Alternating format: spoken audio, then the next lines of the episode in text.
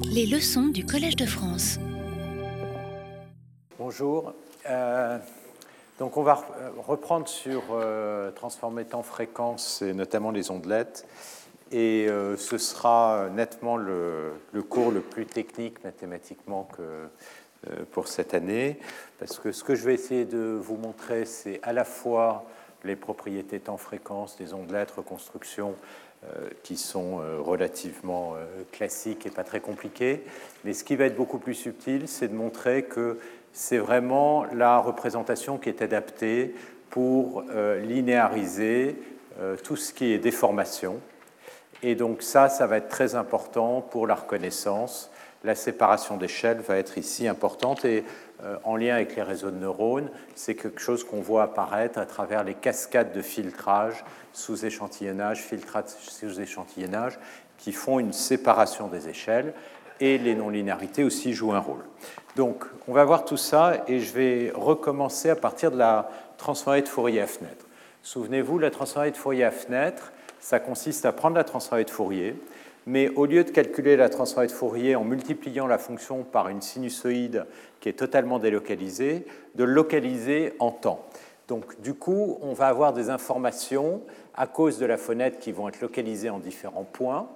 Et en même temps, on a vu que si on regarde cette représentation en Fourier à travers le théorème de Perceval, ça vous donne aussi une information qui est localisée en fréquence au voisinage de la fréquence à laquelle cette transformée de Fourier euh, à fenêtre est calculée. Donc je vous rappelle euh, la définition en un euh, point u xi, ça va être l'intégrale de ma fonction, mais qui va être localisée au voisinage du point V à partir de la fenêtre que ici j'appelle h. Et puis j'ai la transformée de Fourier qui va être calculé relativement au paramètre U à la fréquence xi. Et donc, on a euh, des informations locales en temps et en fréquence. Et on a vu que si on prenait le module de cette transformée de Fourier euh, à fenêtre, euh, eh bien, on obtient le spectrogramme qui va nous permettre d'isoler les évolutions temporelles des différentes fréquences du signal. Là, je vous avais montré cet exemple. On a deux chirps. Là, on a un signal un peu plus compliqué. Là, c'est un vrai signal audio avec les différentes harmoniques, les phénomènes de vibrato. Je vous avais montré aussi cet exemple qui est plutôt un exemple d'échec. Pourquoi? Parce qu'au euh, moment où on arrive près de la singularité, c'est-à-dire ici, les fréquences s'accélèrent très très vite et en fait on ne le voit plus. C'est-à-dire qu'en fait normalement on devrait voir des jolies courbes qui augmentent vers l'infini quand on approche ce point T0 et comme la fenêtre eh bien, a une localisation temporelle qui est euh, définie, prédéfinie, eh bien, elle ne peut pas suivre cette accélération qui est très rapide. Là, on voit typiquement on a un phénomène transitoire qui est beaucoup plus rapide que la taille de la fenêtre, et la fenêtre se comporte un peu comme une transformée de Fourier, c'est-à-dire délocalise l'information, et on ne voit plus la structure euh, temporelle. Donc, la transformée, euh, autre problème qu'on a vu sur la transformée de Fourier à fenêtre, dès qu'on a une déformation, qui est ici une toute petite dilatation, donc vous avez deux notes de musique, eh bien les harmoniques basse fréquence, elles vont bien se recouvrir. Par contre, le phénomène de dilatation va être une dilatation en, fréquence, et donc les grands, hautes fréquences vont être beaucoup plus éloignées, ce qui fait que si vous calculez une représentation et vous essayez de voir la similarité de ces deux structures tout bêtement en faisant la différence du spectrogramme ici et ici, eh bien la différence va être en apparence très grande aux hautes fréquences, alors qu'au fond la déformation était petite. Donc vous voyez apparaître ces instabilités aux hautes fréquences. Alors, quelle va être la différence avec la transformée en ondelette? D'abord, il va y avoir euh, trois points importants qui motivent l'utilisation ici des ondelettes. Le premier, ça va être le fait qu'on veut pouvoir isoler les transitoires potentiellement de façon euh, très précise. Donc on veut pouvoir ne pas délocaliser l'information temporelle.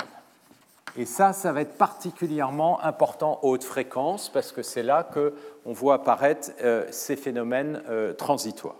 Le deuxième problème, c'est qu'on veut éviter les, euh, instabilités. Donc on veut être stable par déformation.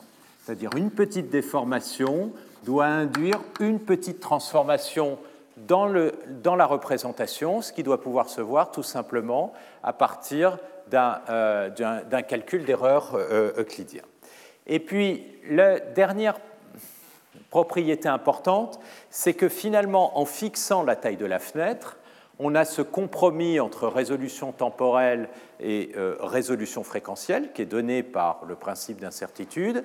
Et tout le problème, c'est qu'on voudrait à la fois pouvoir être potentiellement très bien localisé en temps, mais on veut aussi pouvoir capturer les structures de très longue portée. Et donc, on veut aussi pouvoir capturer les grandes échelles. Et ça, c'est un des problèmes très délicats en son, parce que les structures en, son, si vous prenez par exemple une partition de musique, elles vont être importantes évidemment au niveau, disons, du huitième de seconde euh, ou même en, deçà, qui vont correspondre à des notes très rapides, mais aussi au niveau de la mesure, c'est-à-dire potentiellement quelques secondes ou une seconde, ou au niveau du mouvement, et ce mouvement, si vous prenez une symphonie, ça peut durer euh, des dizaines de minutes, voire potentiellement une demi-heure. Donc vous avez des, structures qui vont apparaître à toutes les échelles. Et on veut pouvoir potentiellement toutes les capturer. Et capturer les structures de très longue portée, c'est un des enjeux de la recherche qui est euh, tout à fait ouvert.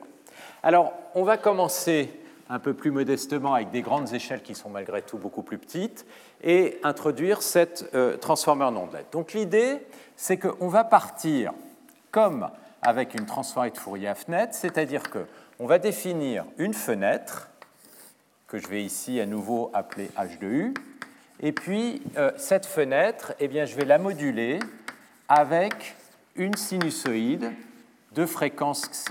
D'accord? Donc, j'ai multiplié cette fenêtre comme ceci par une sinusoïde, je vais avoir une fonction comme ceci.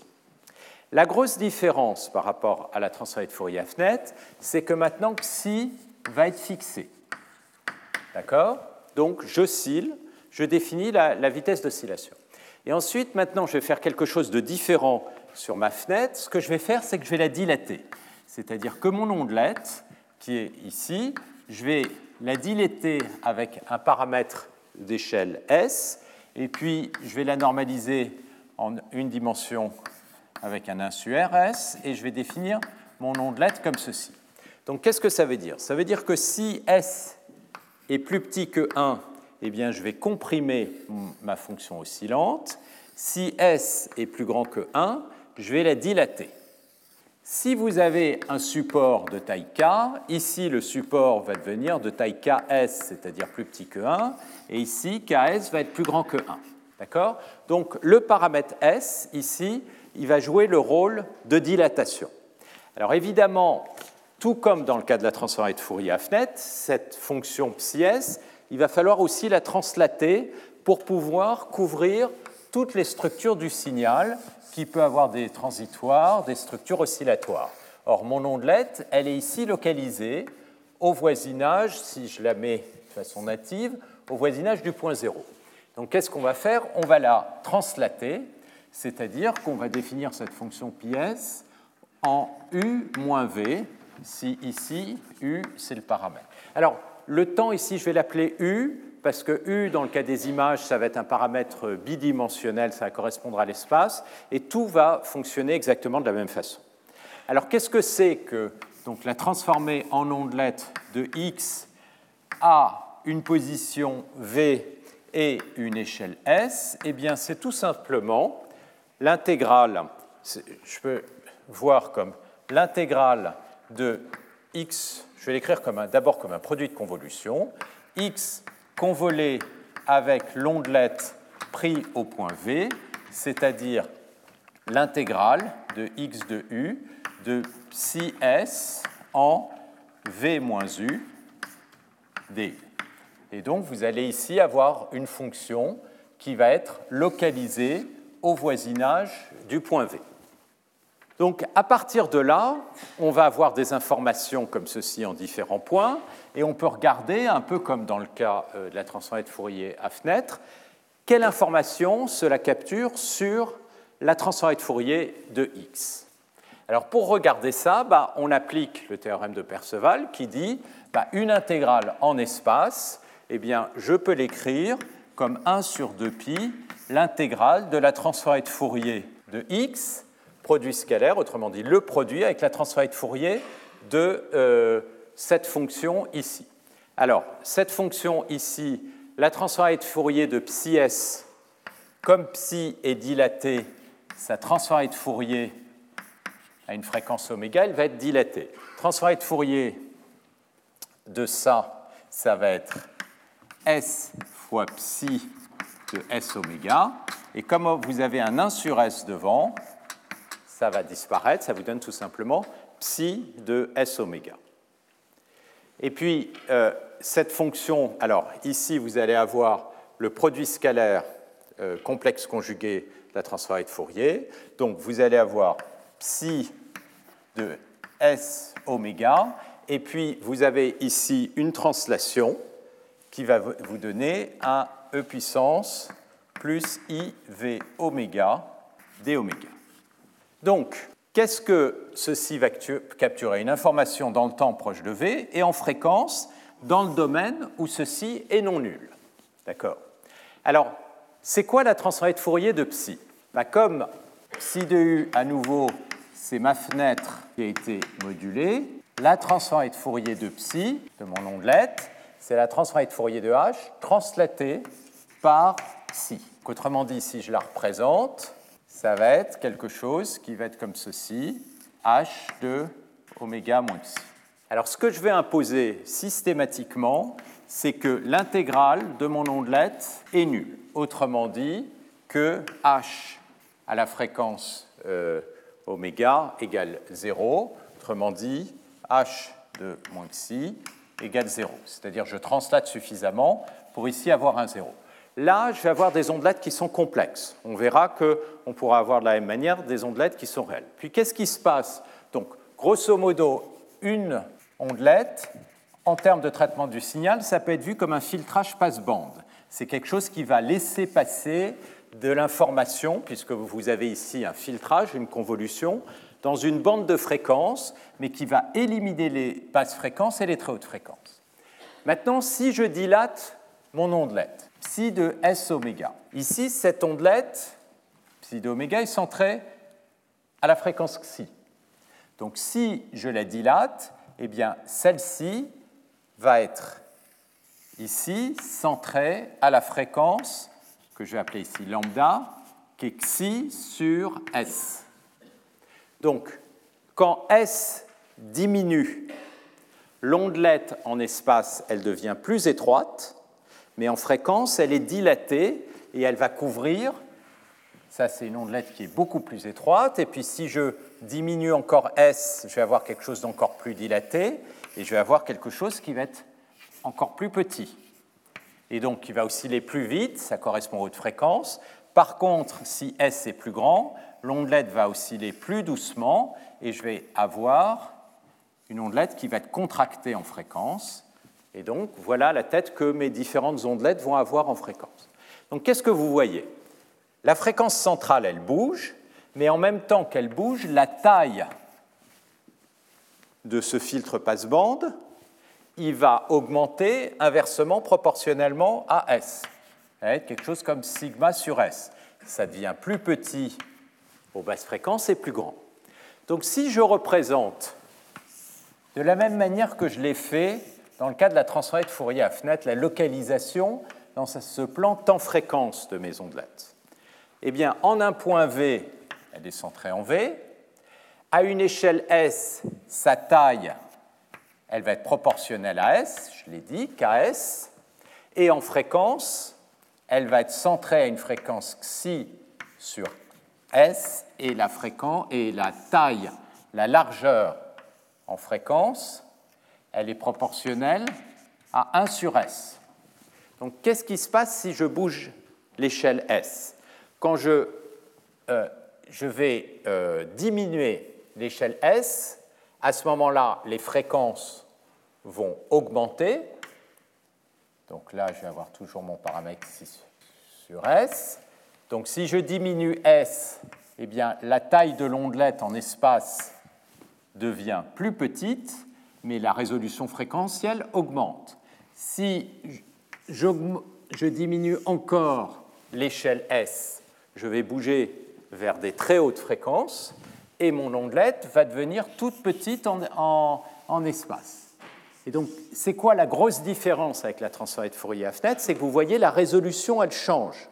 En ajustant l'échelle, vous ajustez la bande de fréquence à laquelle vous regardez, mais en même temps, vous ajustez la largeur de cette bande de fréquence.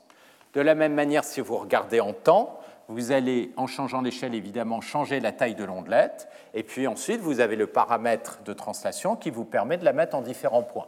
Et donc, vous allez avoir des boîtes comme ceci, dont à chaque fois la taille dépend de l'échelle S à une constante près. La surface de la boîte ne change pas, et cette surface, ça va être toujours plus grand que 1,5 calculé avec des variances, comme on l'a vu dans le théorème d'incertitude qu'on a démontré euh, la dernière fois. Donc, ce n'est pas qu'on a une meilleure résolution que la transformée de Fourier à fenêtre, c'est juste qu'on utilise un trade-off entre le temps et la fréquence qui est différent. Donc voilà ces boîtes qui correspondent aux représentations euh, temps-fréquence de ce qu'on appelle des atomes temps-fréquence, qui sont ici des ondelettes. OK, donc à partir de là, on peut maintenant regarder ce que ça va donner. Alors, je vais vous faire, je vais vous montrer les transformés de Fourier à fenêtre, en, ondelette, pardon, avec l'échelle d'un côté, pardon, l'axe temporel, et de l'autre côté, en fait, la transformée en ondelette, on va avoir tendance, non pas, et vous verrez pourquoi, la regarder avec une échelle S linéaire, mais une échelle logarithmique sur les échelles. Vous verrez pourquoi c'est la façon naturelle de regarder les échelles. Et log de S, comme S, c'est xi euh, sur pardon, la, fréquence centrale de l'ondelette, c'est xi sur S, eh bien vous avez que log de lambda, c'est log de xi moins log de S. Donc quand on regarde en échelle logarithmique sur les, euh, sur les échelles, c'est la même chose à une constante près, ça c'est une constante qui est fixée, de regarder en échelle logarithmique sur les fréquences à un signe près. Donc en fait, la transformée en ondelette, on va plutôt le montrer avec des axes logarithmiques de fréquences pour comparer ça plus facilement avec des spectrogrammes. Voire éventuellement, je vous montrerai même avec des échelles linéaires en fréquence. Alors, je vais comparer ici avec des spectrogrammes, donc je vais carrément utiliser une échelle linéaire sur les fréquences. Si j'utilise une échelle linéaire sur les fréquences, c'est que je fais un display en 1 sur S. Voilà un signal, et voilà la transformée de Fourier à fenêtre. D'accord? Et on voit bien que la, la, ligne spectrale, cette composante oscillatoire de basse fréquence qui accélère, qu'on voit ici, eh bien, elle est délocalisée en fréquence sur un intervalle de taille fixée. Cette largeur ici, ce n'est pas dû au signal, c'est dû au microscope que vous utilisez pour regarder le signal, qui est ici une transformée de Fourier à fenêtre. D'accord? Et donc vous voyez, il y a une délocalisation fréquentielle et temporelle qui est constante, ce qui fait qu'on voit apparaître des bandes de taille constante ici. Voilà le même signal, mais ici représenté avec le module de la transformée en ondelette. Et au carré, éventuellement, le module au carré, c'est ce qu'on appelle le scalogramme. Qu'est-ce que vous voyez? Ben, Aux basses fréquences, on peut avoir une bonne résolution fréquentielle, mais aux hautes fréquences, on délocalise complètement. Donc on voit apparaître des bandes très larges. Encore une fois, ça, ce n'est pas le signal qui est très large en fréquence, c'est que vous utilisez un microscope qui a une très faible résolution fréquentielle, mais ici une très bonne résolution temporelle. Ceci étant, la résolution temporelle très bonne, elle n'a aucun intérêt sur ce signal parce qu'il n'y a pas d'événement transitoire très brutal. Donc, ce n'est pas le bon outil, d'accord, typiquement. Et comment on le voit Et ça, c'est une chose importante. Si on ne connaît pas le signal, On le voit simplement par le fait que la représentation en haut, elle est plus parcimonieuse que la représentation en bas. C'est-à-dire, il y a beaucoup moins de points noirs en haut qu'en bas. Ça, ça vous dit quelque part en haut, l'information a été concentrée sur quelques coefficients. Et donc, ça va être la bonne représentation pour faire de la classification, pour faire de l'analyse, parce qu'en sous-jacent, on va se retrouver en beaucoup plus basse dimension. Si maintenant je reprends deux exemples encore plus simples, deux chirps linéaires parallèles, même phénomène.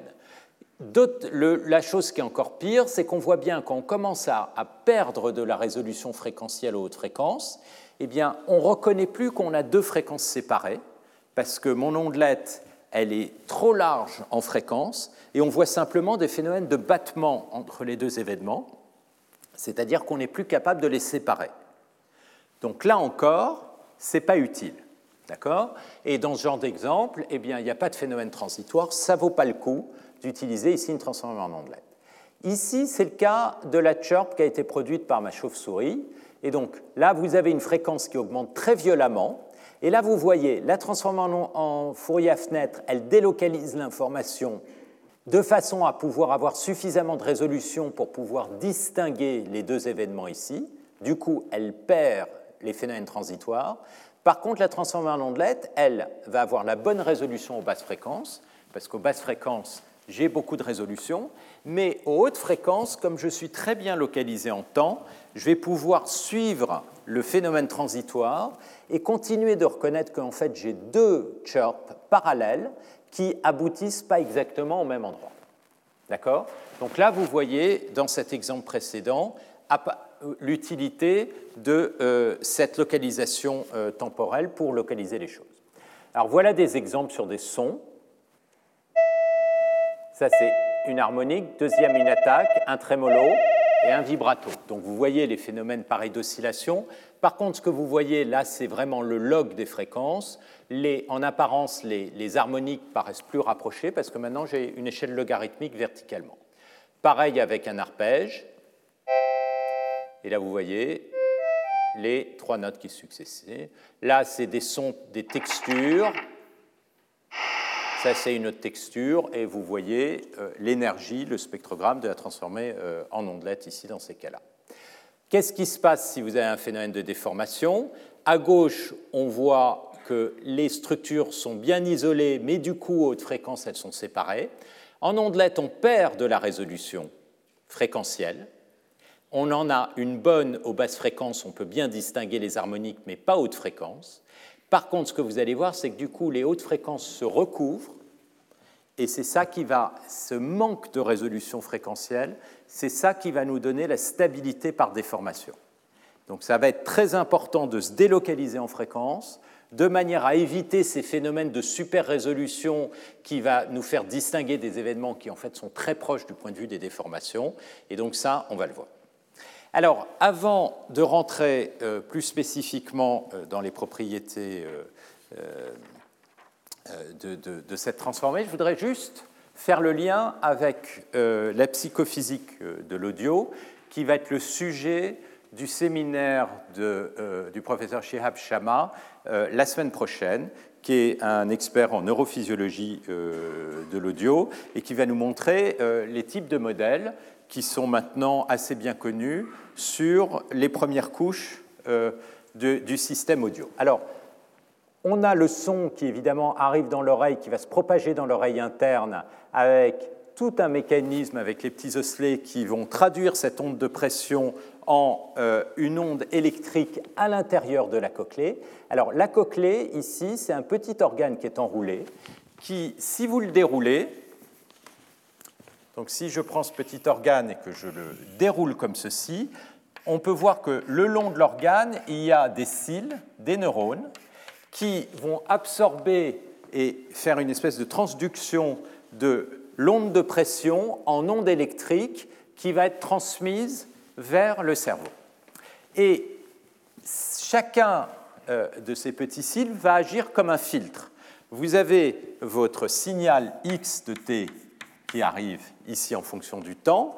Et ce qui va être transmis ici, c'est quelque chose qui est un opérateur linéaire et, en première approximation, modulo un rectificateur qui va arriver, et invariant dans le temps. Donc linéaire invariant dans le temps, ça veut dire quelque part, je peux l'écrire comme une convolution avec un filtre. Et il se trouve que le filtre, eh bien, c'est quelque chose qui est très très proche d'une ondelette. Comment on le voit? Eh on regarde la fonction de transfert du filtre, d'accord? Et la fonction de transfert du filtre, qu'est-ce qu'on voit en fonction de la position ici? Et la position, en fait, elle agit comme un log des échelles, eh bien, on voit qu'on a des filtres qui, en fonction de l'échelle, vont être dilatés en fréquence, comme ceci, c'est-à-dire qu'on va avoir exactement une en ondelette, sauf aux très basses fréquences, où la largeur des bandes de fréquence reste quasiment constante. J'expliquerai pourquoi. Alors, dilaté euh, comme ceci, pourquoi? Ben, c'est ce qu'on va voir, c'est-à-dire ça c'est une des, questions, parce que ça va permettre à la fois de localiser les événements transitoires, mais aussi, le but c'est pas de faire de la compression, c'est de pouvoir être stable pour ensuite faire de la reconnaissance, et donc ça, ça sera la dernière partie, on va voir que ça permet d'avoir de la stabilité très précise sur les déformations.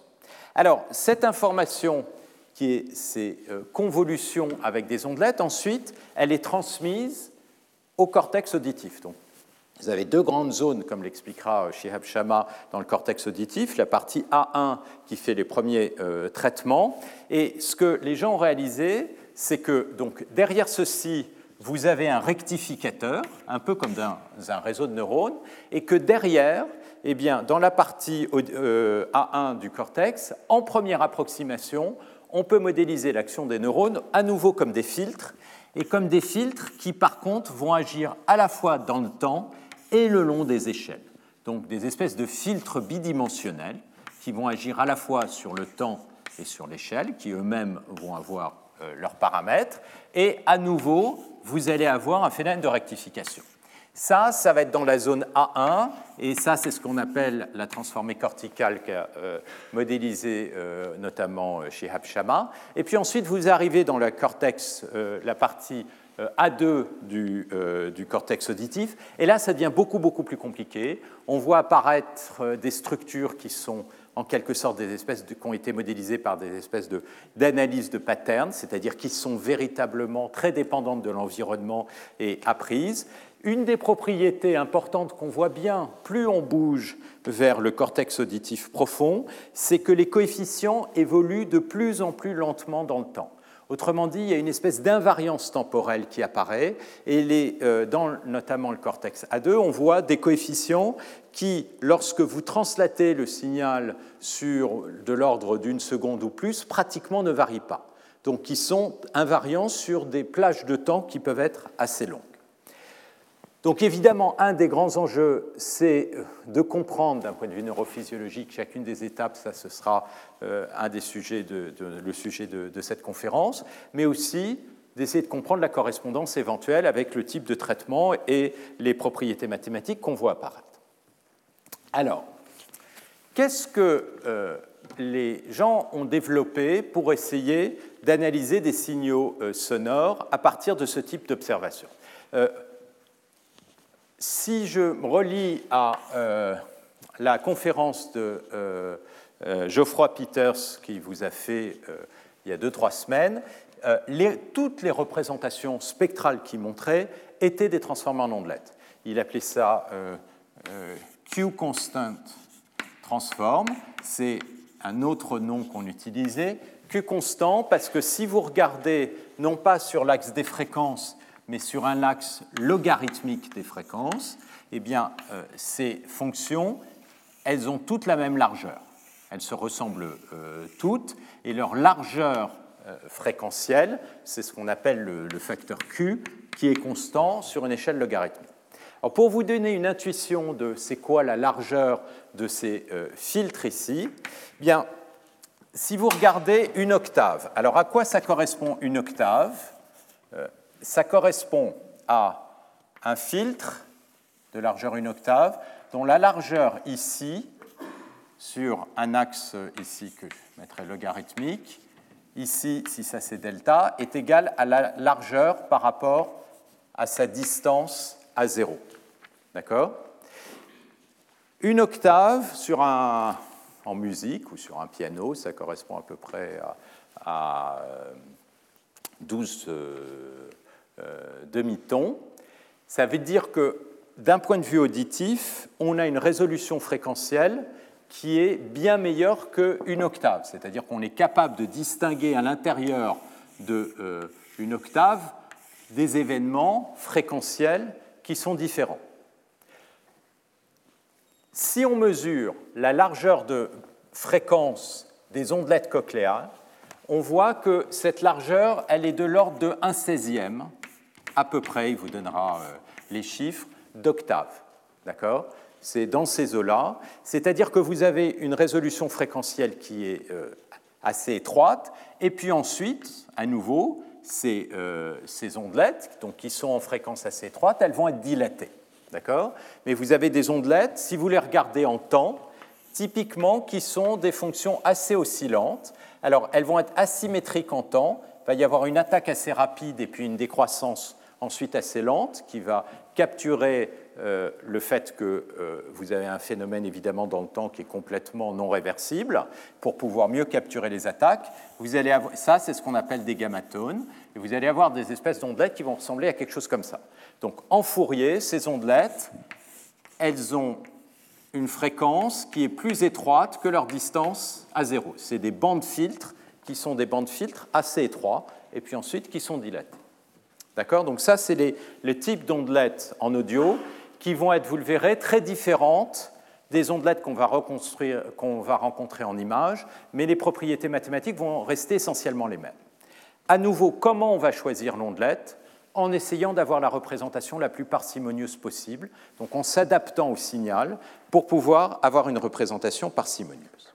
Donc, qu'est-ce que les traiteurs de signaux ont fait à partir de ce genre de représentation temps-fréquence Ils ont développé des descripteurs qu'on appelle MFCC, Mel Frequency Capstrom, qui ont été développés à partir des années euh, aux alentours, je crois, 1970-1980. Donc c'est quelque chose qui est ancien. Et ces descripteurs, ils ont été essentiellement utilisés pour tout le traitement audio et tous les algorithmes de reconnaissance de parole jusqu'en 2010. En 2010, donc c'est une technologie qui, d'un certain point de vue, n'a absolument pas évolué pendant 30-40 ans, et puis boum, tout d'un coup, en 2010, sont arrivés les réseaux de neurones profonds, et euh, dans les années 2014-2015, ils ont commencé à être plus performants que ces descripteurs. Ceci étant, ces descripteurs, on les comprend bien analytiquement, et donc ça vous donne une base pour essayer de comprendre un peu comment se passent les premières couches des réseaux de neurones, où on reconnaît le même type de filtre, notamment on reconnaît des filtres qui ressemblent aux ondelettes.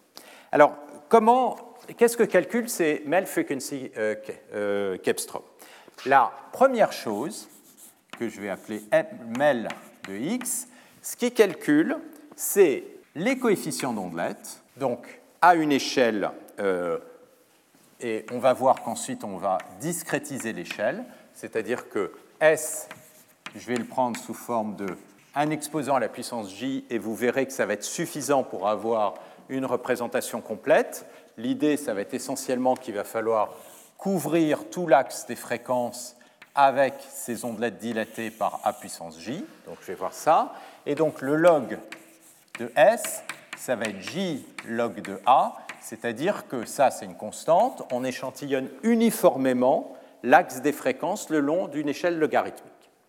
Donc je commence par prendre ma convolution, je prends le module, ça, ça va me donner mon, euh, l'énergie, je peux le mettre au carré ou pas, et ensuite ce qu'on fait, c'est qu'on va faire une convolution qui va délocaliser sur une échelle de temps de puissance j.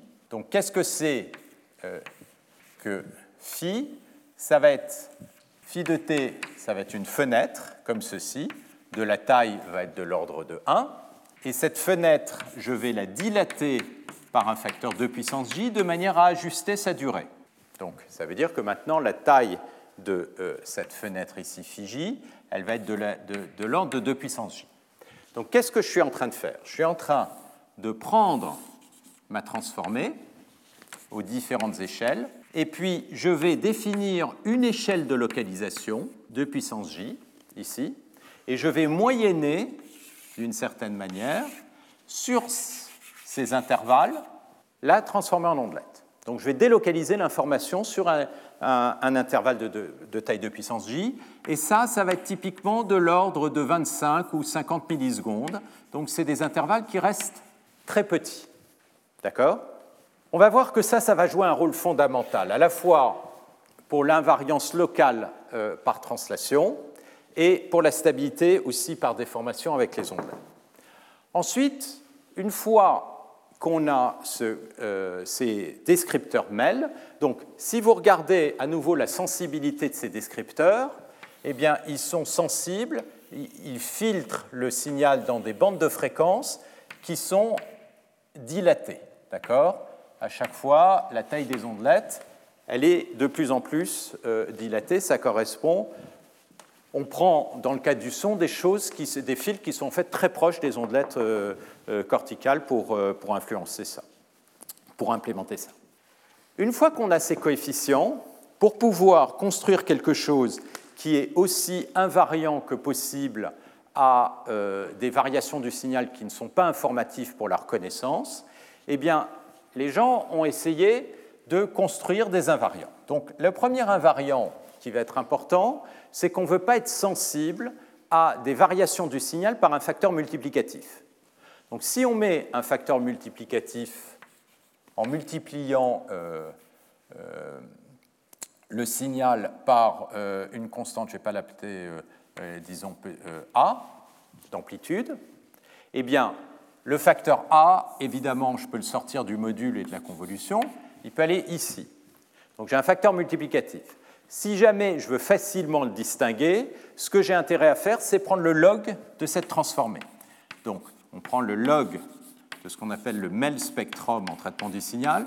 Alors, il y a plusieurs façons de le calculer. On peut mettre un carré ici, il y a plusieurs manières, mais ça, essentiellement, ce sont des détails, surtout après avoir pris le log. Quand on prend le log, le A, il va évidemment se séparer. Log de A plus log de la composante qui ne va plus dépendre de A et qui va dépendre du temps.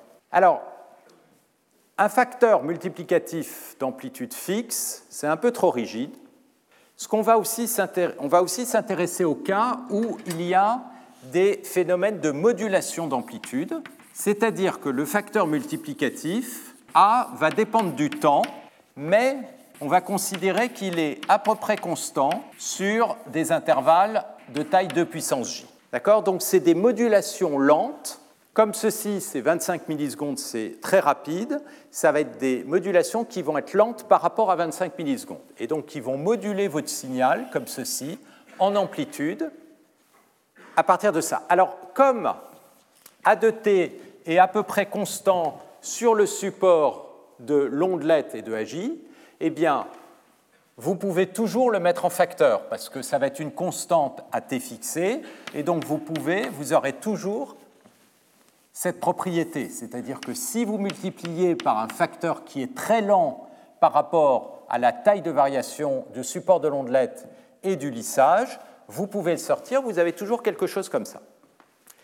Maintenant, pour bien séparer l'information, ça, c'est plus une constante. Vous avez deux parties qui dépendent du temps. Vous aimeriez séparer les deux, de manière à éventuellement, parce que ces phénomènes de modulation, ils ont une information, mais une information qui peut être différente de la composante des harmoniques qui, va apparaître ici.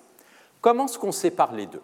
Bah, On observe qu'il y en a un qui dépend que du temps, et l'autre, ça va dépendre ici, ça, je vais l'appeler ça, c'est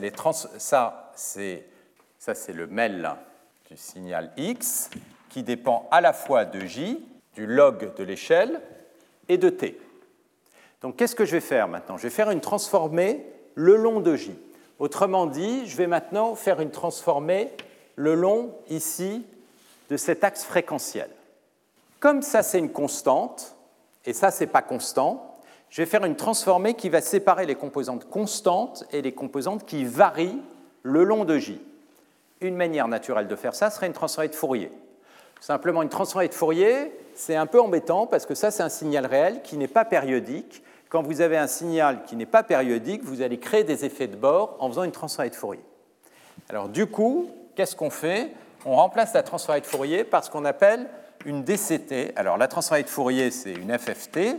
Une FFT, une transformée de euh, quand c'est implémenté avec une transformée de Fourier rapide, ça décompose, si c'était, euh, euh, vous avez un signal, disons Z, qui va dépendre de J, ici, la transformée, on la faire que le long de cette variable de fréquence J, et la transformée de Fourier, qu'est-ce qu'elle consisterait à faire? Un produit scalaire entre ceci et des fréquences qui seraient des 2pi k sur grand K fois J. C'est un produit scalaire avec des, avec des sinusoïdes discrètes. Et là, je ne vais pas aller dans les détails. Ça, c'est les sinusoïdes qu'on utilise dans une transformée de Fourier discrète. Qu'est-ce qu'on fait dans une transformée en cosinus? On remplace ces exponentiels complexes par des cosinus. Donc la DCT, elle va plutôt le long du paramètre J calculer le produit scalaire entre z de j et un cosinus à une fréquence k. Alors c'est quoi ce cosinus? Eh bien, ça va être quelque chose qui ressemble à ceci. Simplement, on va avoir à la fréquence k pi sur k, grand K, j plus 1. Et donc, un produit scalaire, à nouveau, je vous rappelle, ça veut dire qu'on va faire la combinaison des z de j fois ck de j. D'accord? Ça, c'est le coefficient qui va être calculé. Et qu'est-ce qu'on peut démontrer? C'est que ces vecteurs CK, si K varie entre 0 et grand K, eh bien, ça définit une base orthogonale. Autrement dit, on prend ce vecteur en fonction du paramètre J, c'est-à-dire ceci, je le considère à temps fixé comme quelque chose qui dépend de J. Je vais avoir différentes valeurs pour les différentes euh, échelles qui correspondent à log de S, ça va correspondre à J log de A. Donc pour les différentes échelles, je vais avoir différentes valeurs. Je vais faire une transformation verticale en faisant des combinaisons avec des poids en cosinus. Donc je vais calculer les variations de mon signal, mais une variation le long de l'axe des fréquences. Et donc, le résultat de ce qu'on appelle un MFCC, c'est un vecteur qui va dépendre de temps, un temps t, d'une fréquence k, qui en fait consiste à calculer le produit scalaire entre le log de la transformée en ondelette lissée, qu'on appelle le MEL de x, pris en un temps t et à une échelle a puissance j, et le produit scalaire, il est fait avec ce cosinus. Autrement dit, on écrit ça, c'est la transformée dct du log du même spectrum de x. D'accord?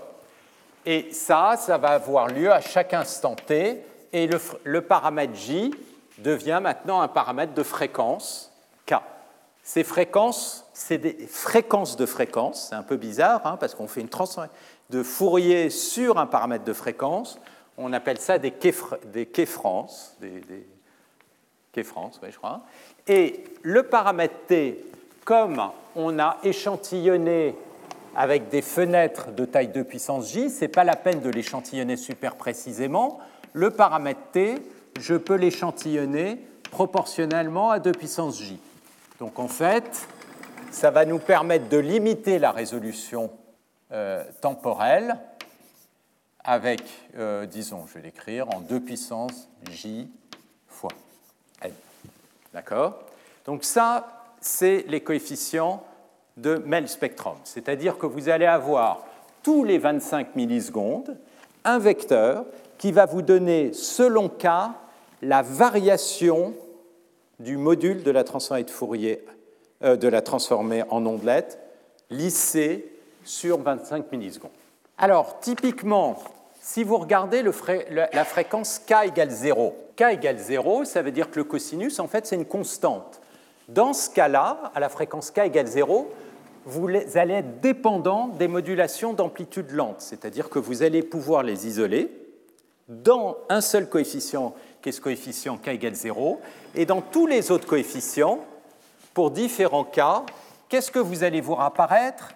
Les signatures des harmoniques, parce que ça, ça va, quand vous bougez comme ceci, vous allez bouger, donc vous avez des signaux qui oscillent, qui sont capturés par votre transformé en cosinus comme ceci, dans ces quelques coefficients.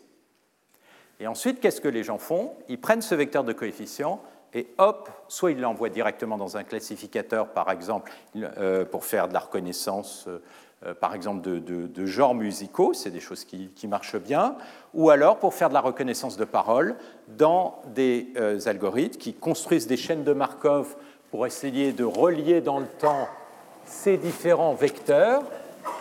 Et puis ensuite, on fait des regroupements, ce qu'on appelle des GMM, c'est-à-dire des, modèles de euh, et puis on euh, construit le classificateur à partir de ces espèces de lignes de, euh, ces modèles de Markov qui sont construits à partir de ces vecteurs. Alors, voilà à peu près un peu l'état de l'art, donc, dans, et ça, c'est euh, ces coefficients, c'est ce qui était décrit à nouveau par Geoffroy Peters euh, euh, jusqu'aux années 2010. Alors, maintenant, ce que je voudrais faire, c'est revenir sur ces coefficients et essayer d'expliquer pourquoi ça a été vraiment fondamental ici de prendre des ondelettes et d'expliquer leurs propriétés de stabilité quand on fait de la reconnaissance. Alors, il va y avoir deux résultats euh, qu'on va obtenir. Alors, le premier, je réalise que je ne l'ai pas démontré, que je vais devoir démontrer, c'est les propriétés d'inversion et de stabilité des ondelettes. Et ensuite, on va regarder les propriétés de stabilité par déformation. Alors, inversion et stabilité, ça, c'est quelque chose qui n'est pas très compliqué à démontrer, simplement, il faut avoir un petit peu l'habitude de manipuler euh, la transformée de Fourier. Donc, ma transformée en, en ondelette, ici, ça va être un vecteur qui va prendre x qu'on volé avec des ondelettes avec des échelles qui vont être échantillonnées. Donc, comme j'ai dit, je vais prendre des échelles S qui vont varier comme des puissances d'un facteur A. On va voir ce que c'est. Et puis, donc ça, ça va me diviser mon axe de fréquence avec des filtres, comme je l'ai dit, qui vont être comme ceci dilatés. Et puis il va falloir aussi que je capture les très basses fréquences. Alors les très basses fréquences, dans le cas du son, ce n'est pas un problème parce qu'il n'y a pas d'énergie aux très basses fréquences, essentiellement au-dessous de 300 Hz, l'énergie du signal est quasiment nulle. On va, mais en général, ce n'est pas vrai, et donc on va les capturer avec un filtre qui va être un filtre basse fréquence qui va être mon fameux filtre Fiji. Donc Fiji, ça va être, comme je vous l'ai dit, une fenêtre que je vais dilater dans le temps avec un paramètre de puissance J qui va être adapté de manière à couvrir toutes les basses fréquences qui n'ont pas été couvertes par les ondelettes. Donc, on va avoir les filtres passe-bande et on va avoir le filtre passe-bas qui va récupérer la partie euh, très basse fréquence. Alors, Qu'est-ce qu'il faut? Eh bien, dans une situation comme ça, on va avoir que les échelles à puissance J des ondelettes vont être des échelles qui sont toutes plus petites que l'échelle du filtre passe-bas, pour exprimer le fait que c'est des, des, ondelettes qui sont plus haute fréquence. Donc ça, ça va être typiquement plus grand que 2 puissance J. Donc si je regarde J, J va être plus grand que J fois log de A, je prends le log, va être plus grand que grand J fois log de 2. Donc vous allez avoir J qui va être plus grand que grand J fois log 2 sur log A et un paramètre alpha. Donc vous allez avoir toujours J plus grand que grand J fois alpha. D'accord? Donc ça, c'est toutes mes ondelettes plus la partie basse fréquence.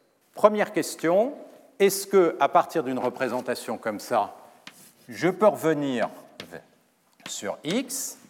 Et deuxième question, est-ce que c'est stable? Stable, ça veut dire est-ce que la norme de w de x, elle est de l'ordre de la norme de x? Donc ça, c'est la première question à laquelle on va répondre et ce qui va nous être donné par le théorème suivant que je vais écrire juste au-dessous. Donc je vais me placer dans deux cas. je vais me placer soit dans le cas où psi de t, c'est une ondelette qui va être complexe, je dis analytique. Alors qu'est-ce que c'est qu'une ondelette complexe analytique? C'est une ondelette dont la transformée de Fourier est simplement localisée sur les fréquences positives et est zéro ailleurs. Ça, c'est typiquement l'ondelette que je vous avais introduit, où je vous avais pris un filtre que je modulais. Ça translate le support comme ceci. Ce qu'on va aussi utiliser, ça va être beaucoup le cas notamment en image, et donc je vais vous faire les deux cas à la fois, c'est le cas où on a des ondelettes qui sont réelles. Alors si vous avez une ondelette qui est réelle, eh bien sa transformée de Fourier, elle est symétrique. Elle va satisfaire le fait que psi de moins oméga, c'est psi de oméga complexe conjugué. C'est vrai ça pour toute fonction qui est réelle. Donc là, on va commencer à manipuler les transformés de Fourier. Si vous n'avez pas l'habitude, revoyez-le tranquillement de votre côté. Il y a les notes qui sont mises euh, sur le, site du cours que vous pouvez récupérer. Donc votre ondelette, euh, du coup, je vais la faire un peu identique, elle va être symétrique en Fourier, comme ceci. Ça, c'est la fréquence zéro. Alors, au passage, je vous donne peut-être le, site web si vous ne l'avez pas, euh, où vous pouvez récupérer tous les, articles et les notes du cours. C'est W. Vous pouvez la voir à partir du, par un pointeur directement sur le site web euh, du Collège de France. C'est www.di.ens.fr slash tilde mala slash cours collège.html. Et là, vous avez des chapitres de livres, les articles, y compris celui de euh, Herbert Simon, etc. Et vous pouvez, comme je disais, le récupérer par un pointeur directement sur la présentation euh, du coup. Donc on va regarder ces deux cas. Je vais commencer avec le cas du nom de lettre réelle. Je vais faire la démonstration de complétude et stabilité. Et puis ensuite, on va regarder le cas de l'ondelette analytique. Et les maths, c'est toujours beaucoup plus lent, donc je ne vais pas finir ce que je voulais faire aujourd'hui, ce n'est pas grave. Donc, on va démontrer ce euh, premier théorème de stabilité et d'inversion qui dit la chose suivante. Ce dont vous avez besoin, c'est que vos ondelettes couvrent bien tout l'axe des fréquences. Donc, ce qu'on a besoin, c'est si psi est réel, on va avoir besoin que si je regarde la somme des filtres. Les filtres, leur transfert de Fourier, ce qu'on a vu, c'est que le filtre psi à l'échelle de puissance j, eh bien, c'est 1 sur a puissance j, psi à l'échelle de a puissance j. Donc sa transformée de Fourier, c'est transformée de Fourier de psi a puissance j fois oméga. Ok? Le filtre est dilaté. Qu'est-ce qu'on va imposer? C'est que si je dilate tous les filtres, donc tous mes filtres dilatés, eh bien, si je fais la somme de leur énergie au carré, si je regarde à toutes les fréquences, donc ça va être J plus grand que alpha grand J, sauf à la basse fréquence où je vais rajouter mon filtre phi J de oméga, et puis les autres, c'est tous les filtres AJ. Si je somme ça au carré, ça doit me couvrir toutes les bandes de fréquences. Et puis c'est la même chose de l'autre côté parce que je suis réel, donc les filtres sont tous symétriques. Donc, il doit exister, on va dire, une constante C, telle que ceci soit entre une constante 1 moins C, et je vais imposer que ceci soit plus petit que 1, ce que je peux toujours faire à une constante près. Donc, que ma somme soit toujours plus petite que 1 et soit toujours strictement plus grand que 0, c'est-à-dire il existe une constante c qui est strictement plus petite que 1, telle que la somme soit plus grande que 1 moins c. Donc qu'est-ce que je vais imposer? C'est que cette somme, grosso modo, si je somme tout ça, ça peut fluctuer, mais ça ne va jamais laisser de trou. C'est-à-dire la situation qui serait très mauvaise, c'est d'avoir un filtre comme ça et puis le suivant comme ceci, parce qu'à ce moment-là, si je multiplie par la transformée de Fourier de mon signal, eh bien, je vais avoir un trou, je ne vais pouvoir pas pouvoir récupérer l'information. Si on a ça, alors on va pouvoir définir une ondelette qui va être utilisée pour faire la reconstruction, que je vais appeler phi bar, dont la transformée de Fourier, ça va être psi de oméga complexe conjugué divisé par cette somme. S de oméga, c'est la somme qui est ici. Et puis je vais utiliser aussi un filtre basse fréquence phi bar de oméga qui va correspondre à, au filtre basse fréquence phi de oméga pour bien, excusez-moi, les distinguer, divisé par S de oméga. Et à partir de ces deux filtres, je vais pouvoir reconstruire. C'est-à-dire que, euh, j'ai soulevé un tout petit peu, x de t, je vais pouvoir le reconstruire comme une somme sur j de mes coefficients d'ondelette, donc le coefficient d'ondelette en un point t à une échelle a puissance j, convolé avec cette nouvelle ondelette dilatée par une puissance j, plus la partie basse fréquence. La partie basse fréquence, c'est x convolé avec phi j, convolé avec le filtre basse fréquence de reconstruction de t. C'est-à-dire que on peut reconstruire à partir des coefficients d'ondelette et de la partie basse fréquence tout le signal avec une simple sommation en utilisant ces ondelettes de reconstruction et ce filtre basse fréquence de reconstruction. Alors, je vais, et le deuxième résultat, euh, je vais le montrer, si je vais l'écrire aussi. Le deuxième résultat, c'est que si je regarde la norme de la transformée en ondelette, qu'est-ce que c'est que la norme de la transformée en ondelette? C'est la norme de chacune de ses composantes. Donc ça va être la somme sur J de la norme des euh, coefficients en ondelette plus la norme de la partie basse fréquence carré. Eh bien ça, ça va être toujours plus petit que la norme de x carré. Donc ça, ça me dit que je vais avoir un opérateur qui va être contractant. Et en même temps, ça va être toujours positif. Autrement dit, je vais avoir un résultat de stabilité. Donc je vais montrer ces deux propriétés. Ces deux propriétés, on les démontre en trois lignes. Si vous ne savez pas faire ces trois lignes, c'est que vous ne savez pas manipuler ce type d'outil de base. Donc c'est vraiment dans le genre, il faut savoir faire euh, ce genre de choses. C'est des exercices euh, qui sont importants pour pouvoir espérer faire des maths dans ce domaine-là. C'est-à-dire qu'il faut vraiment savoir manipuler la transformée de Fourier, comprendre comment on la manipule par rapport aux convolutions et euh, être capable d'utiliser ça pour obtenir des résultats. Ça, comme dans ce domaine, et en particulier quand vous avez des réseaux de neurones, vous êtes plein de convolutions, on ne peut pas espérer faire des maths sans euh, pouvoir résoudre ce genre de, de problème. Alors d'où ça sort ça? Bah, Ce qu'on va faire, c'est qu'on va essayer de montrer que la partie gauche est égale à la partie droite. C'est la partie droite, je vais l'appeler B de t. D'accord? Et alors, dans ce genre de situation, vous avez des sommes avec des convolutions. On sait tout de suite qu'il faut se placer dans le domaine de Fourier parce que les convolutions, dans le domaine de Fourier, c'est simple, ça devient des multiplications. Si je calcule la transformée de Fourier de B, bah, je vais avoir d'un côté, je vous rappelle, B de t dessous, c'est la somme sur J.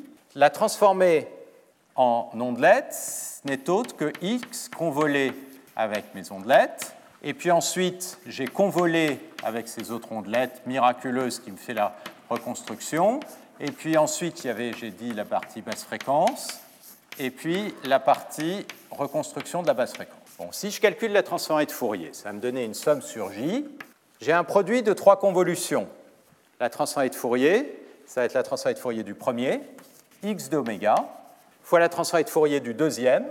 Transformée de Fourier du deuxième, on a vu, c'est psi de a j oméga, fois la transformée de Fourier du troisième, et la transformée de Fourier du troisième, je l'ai choisie de manière à ce que ce soit psi bar.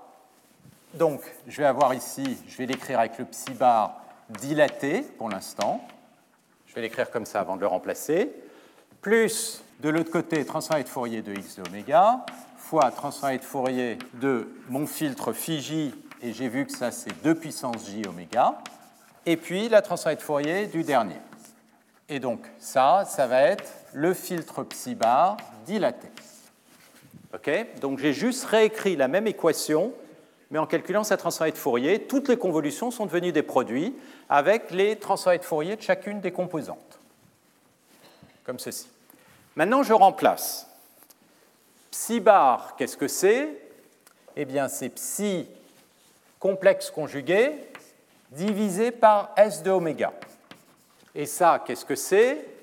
C'est pareil, c'est psi, c'est le filtre phi complexe conjugué divisé par S de oméga. Donc le S de oméga et le X, vous voyez, tous les deux, on peut les sortir. Donc je vais avoir x de oméga sur la somme s de oméga. Et qu'est-ce qui me reste? Ça fois ça complexe conjugué, donc la somme des psi de aj oméga carré sur j, plus ça fois ça, c'est-à-dire à nouveau le carré de puissance j oméga carré. Et qu'est-ce que vous reconnaissez ici? Précisément la somme S de oméga. Donc ça, ça disparaît. Et vous montrez que la transformée de Fourier de B est égale à la transformée de Fourier de X. Et donc, B est égal à X, vous avez bien reconstruit. D'accord? Donc ça, ça paraît algébrique, un peu artificiel, mais en fait, l'idée, encore à nouveau, qu'est-ce que vous avez fait? Vous avez pris la transformée de Fourier de votre signal, vous l'avez multiplié par chacun des filtres, et puis ensuite vous avez multiplié par des filtres qui faisaient en sorte que le filtre total était égal à 1. C'est ce qu'on a fait quand on l'a multiplié par les phi d'oméga. Alors, deuxième question, est-ce qu'on peut montrer l'équivalence d'énergie? Comment on fait pour l'équivalence d'énergie? Bien, la norme de x de transformer ondelette au carré, c'est, je l'ai dit, les normes de chacune des composantes de mon filtrage. D'accord? Ça, c'est les premières composantes. Et puis la composante de basse fréquence. Et là, c'est toujours la même technique. Vous avez la norme d'un signal qui est filtré. Immédiatement, le réflexe, c'est de dire ça, pour le calculer, on va le représenter en Fourier. Pourquoi? Parce que une norme d'un signal, c'est la même chose que la norme de sa transformée de Fourier. Je vous rappelle, la formule de Parseval, il dit que si vous avez un signal z de t, Qu'est-ce que c'est que la norme? C'est l'intégrale de z de t au carré dt.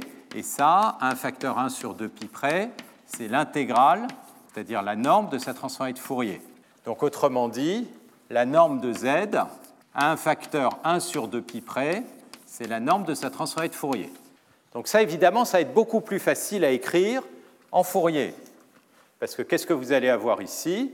Vous allez avoir somme sur j, et donc, on va avoir chacune euh, des normes. Donc, on va avoir un 1 sur 2pi, l'intégrale de transformée de Fourier de x au carré. La transformée de Fourier du produit de convolution, c'est le produit des transformées de Fourier, fois a puissance j oméga au carré d oméga, plus, pareil, l'intégrale de x de oméga carré phi de 2 puissance j oméga carré d oméga. D'accord? Là, j'ai juste réécrit. Là, c'est pareil. Qu'est-ce qu'on voit? On peut sortir, c'est finalement quasiment la même démonstration. On peut mettre 1 sur 2 pi, la somme. Euh, excusez-moi. Je vais, oui, j'ai l'intégrale. Je vais sortir l'intégrale de x de oméga carré. Et à l'intérieur, qu'est-ce que je vais avoir? Je vais avoir la somme sur j des psi de a puissance j oméga carré. Et puis le deuxième filtre qui couvre la partie basse fréquence, 2 puissance grand j oméga au carré. Et tout ça multiplié par d oméga. Et qu'est-ce qu'on reconnaît là? Ben, On reconnaît précisément notre somme et on sait que notre somme, elle est comprise entre 1 et 1 moins c. Donc ça, ça va être compris entre 1 et 1 moins c. Et donc, qu'est-ce qu'on en déduit? On en déduit que ceci, là, ça, c'est borné par une constante. Et qu'est-ce que vous avez? L'intégrale de x de oméga au carré, donc la norme de x au carré. Donc vous savez que ça, ça va être plus petit que norme de x au carré. Et vous savez que ça va être plus grand si on prend la valeur minimum de la somme, 1 moins c, norme de x au carré. Et vous récupérez donc votre inégalité ici. Donc qu'est-ce que ça dit? Ça dit la représentation à partir du moment où vos filtres couvrent toutes les bandes de fréquence, elle est bien complète et elle est bien stable. Qu'est-ce qui se passe si au lieu d'avoir un filtre qui est réel, une ondelette qui est réelle, je l'ai dit, l'ondelette réelle, sa transformée de Fourier est symétrique, comme ceci. D'accord? Si vous avez une ondelette qui est analytique, sa transformée de Fourier, c'est une fonction qui est complexe, et sa transformée de Fourier, elle est que sur les parties positives. Il y a un exercice que je vous propose de faire, c'est de démontrer, on peut finalement passer de cette ondelette analytique à l'ondelette réelle en prenant la partie réelle. Je vais l'appeler euh, et si je prends la partie réelle, eh bien j'ai un filtre dont la transformée de Fourier, je vous propose de le démontrer, maintenant est bien symétrique. En fait, ça va être tout simplement la transformée de Fourier de psi plus la transformée de Fourier de psi de moins oméga sur 2. Donc on passe du cas d'une fonction analytique à une fonction réelle, tout simplement en prenant sa partie réelle puisque c'est une fonction complexe, je prends une partie réelle, j'ai une fonction réelle, mais si vous regardez ce qui s'est passé en Fourier, vous aviez simplement la partie positive des fréquences. Ben là, quand vous prenez la partie réelle, vous créez une partie négative qui va être symétrique, exactement dans ce cas-là. Quelle va être la différence au niveau de la reconstruction? Eh bien, les formules, la formule de reconstruction va être quasiment identique, simplement X est un signal réel. Si vous faites ça brutalement avec des ondelettes complexes, vous allez avoir quelque chose de complexe. Il faut rajouter ici deux fois la partie réelle de la somme. Et puis ça, c'est des filtres basse fréquence qui sont réels, donc il n'y a pas de problème. Donc la seule différence, et ça, si vous, vous reprenez la démonstration, je vous laisse le faire, la seule différence entre un filtre analytique et complexe et un filtre réel, c'est que pour passer de l'un à l'autre, il faut prendre la partie réelle. Donc dans la formule de reconstruction, il faut simplement prendre la partie réelle de la composante en ondelette, et ça va vous reconstruire la partie réelle du signal. Et le filtre basse fréquence, lui, il est réel, donc il n'y a pas de problème. Ça ne change pas. Donc ça, je vous laisse le vérifier, et vous pouvez du coup refaire toute la démonstration, c'est exactement la même, simplement en prenant la partie réelle. Alors, ça, ça me donne ces propriétés qui me disent je suis stable, complet, et ça, pour être stable et complet, il suffit, comme je l'ai dit, d'échantillonner les échelles de façon logarithmique, autrement dit, de prendre des puissances. On verra que dans le cas des images, ces puissances, ça va être des puissances de 2. Dans le cas euh, de l'audio, ça ne va pas être des puissances de 2, ça va être plutôt des puissances de 2, de 1 sur Q, et donc, si je le mets à la puissance j, je vais avoir j sur q. Et grand Q, c'est ce facteur Q constant. Et typiquement, pour euh, de l'audio, ça va être de l'ordre de 16. Dans le cas de, l'audio, ça va être plutôt euh, grand Q de l'ordre de 16. 32 ou 8, disons, dans ces eaux-là, ce qui veut dire que vous mettez 16 fréquences à l'intérieur de chacune des octaves. D'accord? Et puis, donc, vous avez à nouveau votre filtre euh, basse fréquence. Alors maintenant, on va passer aux propriétés qui sont plus délicates. Donc la première qui va être assez simple sur la euh, représentation en MFCC, c'est d'observer que vous avez bien une représentation qui à nouveau va être stable. Donc, la représentation qu'on va construire maintenant, c'est ma représentation phi de x, c'est celle que je vais étudier, pour avoir mes descripteurs. Je vais enlever le log pour l'instant et la transformer en cosinus, qui est une transformée orthogonale qui ne va rien changer. Je vais simplement montrer que si jamais effectivement on prend des coefficients en ondelettes et que on comprend ce lissage avec une fenêtre comme ceci, eh bien, je vais bien avoir une représentation qui va être stable, qui ne va pas amplifier le bruit. D'accord? Et ça, c'est ce qu'on appelle une propriété. D'abord, ça va être la stabilité au bruit. Et donc, ça, c'est une propriété qu'on va voir de contractance. Et on va voir que ça, c'est vrai si je prends un module, si je prends un relu, c'est basé sur le fait que la non-linéarité est contractante. La deuxième propriété, ça va être la stabilité aux déformations. Et celle-là, je ne vais pas avoir le temps de la faire aujourd'hui. Et cette propriété, par contre, mathématiquement, est beaucoup, beaucoup, beaucoup plus fine. Euh, on va la montrer parce que c'est important de la comprendre intuitivement. C'est aussi euh, l'occasion de faire une démonstration un peu plus subtile. Que je ne vais pas faire dans, dans, toute dans, tous ces détails au contraire, et vous, aurez, les, et vous avez les notes, le pointeur sur l'article qui donne tous les détails. Je vais commencer par le premier. Le premier, aujourd'hui, c'est un théorème, ça ne va pas être très compliqué à montrer, qui dit essentiellement, je vais supposer les propriétés euh, que j'ai là-bas. Donc, euh, euh, ma somme, ici, j'ai bien une, une transformée en ondelette qui va bien tout reconstruire. Donc, la somme S d'oméga, ici, je vais supposer, excusez-moi, j'ai aussi dans cette somme, j'ai oublié de mettre la partie basse fréquence. La partie basse fréquence, elle apparaît partout dans la démonstration. Donc, cette somme est entre 1 moins C Donc, je vais supposer que on a bien que 1 pour toute fréquence oméga, la somme, elle est comprise entre 1 moins c et c pour tout oméga. D'accord? Et donc, la première propriété qu'on va démontrer, c'est que phi de x est contractant. C'est-à-dire que si je prends deux signaux x et x', que je les représente de cette façon-là, eh bien, je vais bien avoir que ceci, c'est plutôt que la distance entre x et x'. Donc j'amplifie pas les distances. Ça, quand vous construisez une représentation en classification, c'est la première propriété que vous voulez, type de propriété que vous voulez assurer, parce qu'on l'a vu, tout le problème de la grande dimension, c'est que les points sont tous très loin les uns des autres.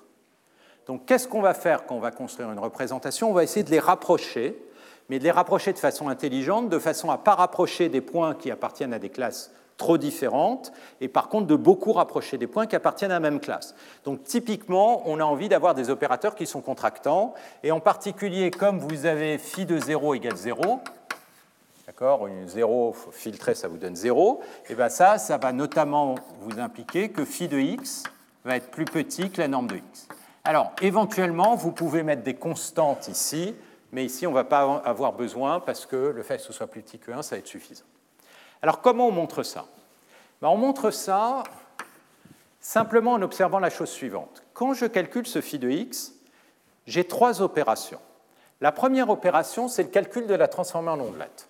D'accord? Donc j'ai un opérateur linéaire qui est l'opérateur de transformée en ondelette. La deuxième opération, c'est je prends le module. Donc le module, c'est un opérateur ρ de A qui est module de A quand j'ai un nombre complexe.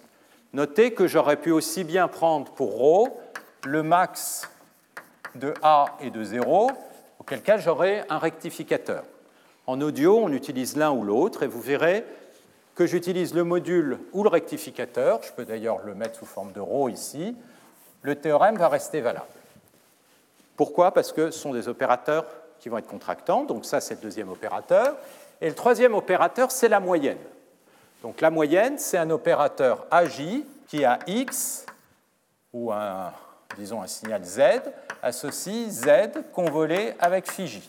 Et puis ça, ça va être vrai pour chacune de ces composants. Je le mets ici AJ. Alors qu'est-ce que je sais? Bah, Je sais, parce que mon hypothèse a été montrée ici, que W, c'est le théorème qui est ici, en bas, c'est un opérateur linéaire qui est W de x est plus petit que norme de x. Autrement dit, qu'est-ce que je sais sur W? Comme c'est un opérateur linéaire, si je prends 2x et x', W de x moins x' en norme, c'est plus petit que norme de x moins x'.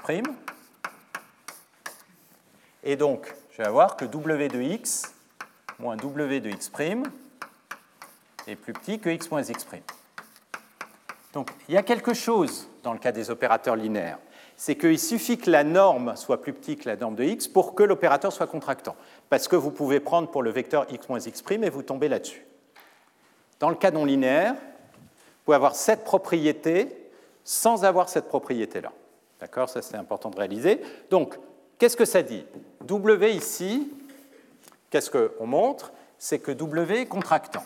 Si je prends la non-linéarité, valeur absolue de A, ben, ce que je sais, c'est que ρ de A moins ρ de B, d'accord Ça, c'est toujours plus petit que ρ de A moins B. Alors, si vous prenez la valeur absolue, bah, vous avez la valeur absolue de A moins la valeur absolue de B. c'est évidemment plus petit que la valeur absolue de A moins B. Et je vous laisse vérifier que pour le relu, c'est aussi immédiat. Ça vous dit quoi Ça veut dire que cet opérateur-là, il va prendre deux nombres réels ou complexes et il va les rapprocher. Ça, ça dit que ρ de A moins ρ de B, ils sont plus proches que... Euh, je peux même enlever le ρ, excusez-moi, je vais le mettre comme ça. On va le mettre comme ça, pardon ρ de A moins ρ de B, les deux points, ils sont plus proches que les deux points d'origine. Ça, ça dit quoi Quand j'applique W, W de x est plus proche de W de x' que x l'été de x'. Donc, ça, ça rapproche. Ça, ça rapproche. Il me suffit maintenant de démontrer que A est contractant, et automatiquement, vous allez savoir que cet opérateur-là, c'est une cascade d'opérateurs contractants. Ça va donc être un opérateur contractant. Donc la seule chose à démontrer, c'est de vérifier que A est un opérateur contractant. Donc ça, c'est un petit lemme qu'on va montrer ici, et on va terminer là-dessus aujourd'hui. Je vais peut-être quand même donner le théorème pour la fois prochaine. Alors, qu'est-ce qu'il vous faut montrer sur la contractance de A? Ce qu'on veut montrer, c'est que si je prends un Z, donc AZ, c'est Z convolé avec phi. Donc, ce que je voudrais euh, montrer, c'est que si je prends. Donc, c'est un opérateur qui est linéaire.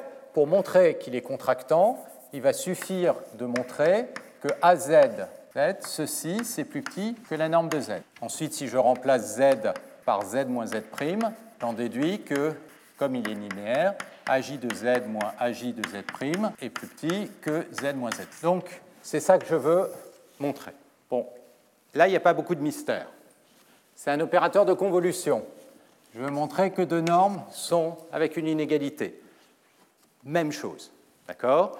On regarde qu'est-ce que c'est que la norme de z convolée avec phi au carré. Eh bien, ça va être la norme en Fourier, c'est-à-dire l'intégrale, la transformée de Fourier de ça, c'est z de oméga carré fois la transformée de Fourier de mon filtre qui est phi de 2 puissance j de oméga carré d oméga. Mais qu'est-ce que je sais? Je sais que cette somme est plus petite que 1. En particulier, je sais donc que l'amplitude du filtre est toujours plus petite que 1. Donc ça, pour tout oméga, ça c'est plus petit que 1. Donc ça c'est plus petit que 1 sur 2pi, l'intégrale de z de oméga carré, d oméga, et là vous reconnaissez la norme de z. Donc ça me démontre bien cette propriété-là. Ça me démontre bien que ça, c'est un opérateur contractant. Donc j'ai contracté, contracté, contracté. Donc forcément, l'opérateur résultant va contracter, c'est-à-dire qu'il va contracter les distances. Où est-ce que la contraction ici va être forte? Ce n'est pas au niveau de W, parce qu'on a vu W, il maintient pratiquement les distances. La contraction forte, ça va être au niveau du relu, ou du, du module, et ça va être le Moyen Âge. Le Moyen Âge, c'est ce qu'on appelle le pooling en langage de réseau de neurones. Le pooling, c'est ce qui va me produire l'invariant et c'est ce qui va contracter très fortement les distances, rapprocher les choses. Quand on rapproche les choses, il y a toujours un danger, c'est qu'on peut rapprocher des choses qui ne devraient pas être rapprochées, et donc il faudra s'assurer qu'il y a des canaux qui sont là pour l'empêcher. Et la non-linéarité, eh bien, que ce soit un rectificateur ou un module, Pareil, ça va rapprocher. Donc on cascade, et donc ça c'est une des choses importantes. Tant que vos opérateurs sont de normes plus petites que 1, vous contractez, vous contractez, vous contractez dans votre réseau de neurones. Alors, le résultat qui par contre va être euh, plus subtil à démontrer, mais que je vais un peu commenter, c'est le résultat de stabilité par déformation. Et ça, c'est le résultat qui est un peu nouveau, qui nouveau parce que finalement, en maths, en analyse harmonique, on n'utilisait pas généralement des non-linéarités. On a eu tendance à se concentrer sur des représentations linéaires et d'étudier les propriétés des opérateurs linéaires. Mais là, tout d'un coup, euh, les ingénieurs de traitement du signal, aussi bien que dans le cas des MFCC que des réseaux de neurones, on commence à introduire des non-linéarités et on veut regarder qu'est-ce qui se passe. Donc, le résultat qu'on va euh, euh, démontrer, c'est la euh, continuité lipschitzienne par déformation. Et là, on a besoin de ces cascades d'ondelettes. Donc le théorème, il me dit qu'il existe une constante de Lipschitz C positive, telle que si je prends n'importe quelle petite déformation, alors une, déformation, je vous le rappelle, sur un signal x de u, une petite déformation, ça peut s'écrire comme x de u moins taux de u. Si on est en dimension multiple, ce qu'on va imposer, c'est que le jacobien de taux soit strictement plus petit que 1. Et donc le jacobien, quand j'écris ceci, c'est la norme de la matrice jacobienne. En une dimension, ça va être beaucoup plus facile. Ça, c'est tout bêtement la dérivée. Et on implique que la dérivée est strictement plus petite que 1. Alors, en l'occurrence, donc, je vais prendre des déformations qui sont régulières. Donc, je vais les prendre qui sont C2, deux fois continuellement dérivables. Et puis, euh, je vais imposer, pour ne pas avoir de problème de stabilité près de 1, que en fait, le jacobien, sa norme, elle est même plus petite que 1,5. Je pourrais aller jusqu'à 1, mais ça induit des instabilités pas nécessaires ici. Donc voilà, j'ai une déformation qui est une déformation qui est régulière. Ensuite, je prends n'importe quel signal X d'énergie finie, et ce que je vais imposer, c'est qu'il a support compact, c'est-à-dire oméga, c'est un, compact qui fixe. Tout aussi plus facile, ça pourrait se faire surtout R, mais ça va induire des complications. Et là, ce qui est important, c'est que X, il peut être très irrégulier, il peut avoir énormément de hautes fréquences, etc. C'est le cas si vous avez des images, des signaux audio, etc. Et donc, qu'est-ce qu'on va regarder? On va regarder la représentation de X, d'accord Qui est définie en ondelettes, que le module, etc., moins la représentation de X qui a été déformée. Et ce que je regarde, c'est en norme. Ça veut dire quoi la norme? Alors peut-être j'aurais dû bien euh, l'écrire ici. Qu'est-ce que c'est que la norme de phi de x ici? C'est vraiment la norme, quand j'écris la norme d'un vecteur, phi de x c'est un vecteur qui a plein de canaux, plein de signaux. Donc la norme au carré, c'est la somme de chacune de ses composantes. Donc en l'occurrence, ça va être, je vais reprendre mon module. à nouveau, je pourrais mettre le relu, hein, mais ça va être ça ne change absolument rien. C'est la somme de toutes ces composantes. D'accord? Eh bien, le résultat qui est fort, je vais dire, c'est que si je prends le vecteur dans son ensemble et que je regarde sa distance avec ce que j'obtiens si x est légèrement déformé, ben ça a une constante près. Ce que je vais voir apparaître, c'est la norme de x, et puis la taille de la déformation. Alors la taille de la déformation, je vais voir apparaître la norme du gradient du jacobien. Je vais aussi voir apparaître le hessien. Parce que quand on fait les développements, on va avoir de l'ordre 2. Donc ça, c'est la taille de la déformation. Et puis, il y a la composante de translation. La composante de translation, c'est de combien taux de U peut être grand maximum. Donc, c'est donc, la norme taux infini. Ça, c'est tout simplement le sup de taux de U sur E mais qui va être multiplié par la taille de la fenêtre de lissage. Donc qu'est-ce que ça veut dire? Ça veut dire que quand J tend vers l'infini, c'est-à-dire quand je lisse beaucoup, ça, ça va tendre vers zéro. La composante de translation va disparaître. Je vais avoir quelque chose qui va devenir complètement invariant par translation et qui ne va dépendre que de la taille de la déformation. C'est la taille de mon difféomorphisme ici sur le groupe. D'accord? Donc c'est ça qu'il va falloir montrer. Et à nouveau, c'est un résultat fort parce que c'est un résultat qui porte sur toute la représentation. Vous voyez la représentation comme un point avec tous ses descripteurs. Le point ne va pas trop bouger, tout est régulier dans cet espace. Alors, pour montrer ça, on va le faire la fois prochaine. Si vous voulez un aperçu, vous pouvez regarder euh, le, le papier. Je vais quand même vous donner un hint. Le point central de tout ce qui va se passer, c'est que si vous regardez la transformée en ondelette dans votre axe des échelles S et U, donc vous avez quelque chose qui varie en fonction de U et de log de S, si maintenant vous déformez X, qu'est-ce qui va se passer? Donc autrement dit, si vous regardez la transformée en ondelette non plus de X mais de X déformé, Eh bien, à une échelle U, si on regarde en, log, en échelle logarithmique, ça, ça va être à peu près égal à la transformée en ondelette de x, mais qui aura été au point U translaté par taux de U, et à l'échelle S, log de S, ça aura été translaté par taux prime de U. Autrement dit, déformer un signal, ça revient à translater en première approximation simplement la transformer en ondelette, translater spatialement, mais aussi translater à travers les échelles. Et c'est parce que ça commence à bouger à travers les échelles que, évidemment, ensuite, dans les réseaux, il va falloir commencer à filtrer à travers les échelles, parce qu'on voit apparaître un nouveau paramètre de translation, pas simplement une translation spatiale, mais une translation à travers les échelles. Et donc vous pouvez imaginer qu'ensuite, si vous voulez réduire, être invariant par ce genre de choses, il va falloir filtrer à travers ce paramètre-là, qui est le paramètre de canal à l'intérieur de votre réseau de neurones. Ceci étant, ça va nous prendre un peu de temps pour euh, démontrer ça. Je vais le faire qualitativement, mais quand même vous montrer les différents termes. Ce sera euh, en quelque sorte la démonstration la plus compliquée du, cours.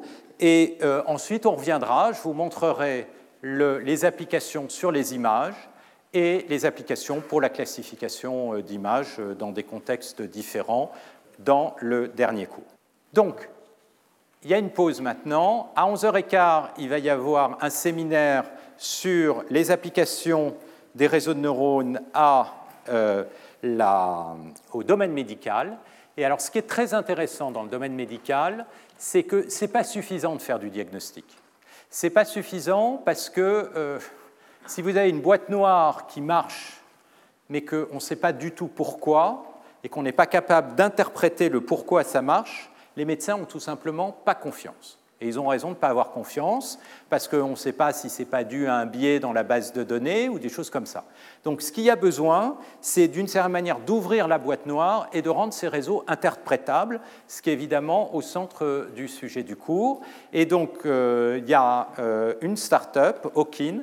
Ce qui est assez remarquable, c'est que maintenant vous avez des start-up qui véritablement font de la recherche. Alors euh, le fondateur Gilles Weinrib a eu un problème euh, et ce matin et donc n'a pas pu venir. Par contre, par contre le, responsable scientifique euh, de, l'entreprise Pierre Courtiol euh, doit être là et viendra faire le séminaire. Et donc, vous montrerons que effectivement, il commence à y avoir des techniques qui permettent de mieux comprendre ce qui se passe à l'intérieur du réseau et finalement, en quelque sorte, je crois, hein, mais il nous en dira plus, faire des quasi-découvertes en médecine, c'est-à-dire observer que sur des images médicales, il y a des structures qu'on peut voir apparaître qui n'avaient pas été forcément repérées par les médecins et qui sont caractéristiques euh, d'un cancer ou de différents types de pathologies. Et ça, c'est à nouveau en ouvrant la boîte. Donc, euh, ça, ce sera dans 10 minutes euh, à 11h15 par Pierre Courtiol. Voilà, on va s'arrêter là. Merci. Retrouvez tous les contenus du Collège de France sur www.colège-2-france.fr.